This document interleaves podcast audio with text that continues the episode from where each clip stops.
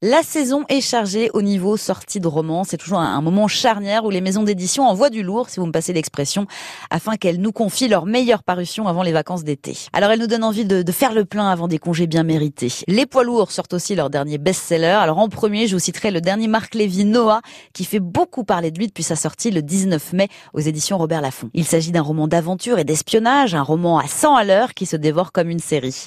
L'histoire, elle est très actuelle, hein. c'est celle de neuf hackers qui combattent un dictateur et qui vont fatalement se mettre en danger, notamment avec un reporter infiltré.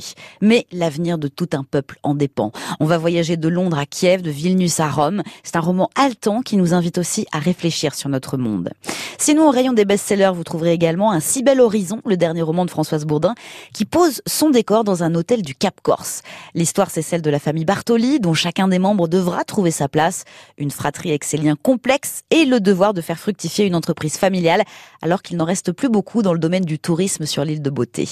Un décor de carte postale où l'on irait bien poser nous aussi nos valises et des ressorts toujours aussi efficaces, un très bon Bourdin. Chapeau d'ailleurs pour la couverture avec des parasols dessinés. On n'a qu'une envie c'est attraper le livre sur la pile. Et puis sinon, je vous recommanderais également Samouraï. Ça, c'est sorti aux éditions Gallimard, c'est signé Fabrice Caro, et c'est un petit bijou à l'intrigue déstabilisante. Un écrivain célibataire et en mal d'inspiration qui doit surveiller l'été la piscine de ses voisins. On franchement dans ce roman décalé. C'est incontestablement à savourer cet été.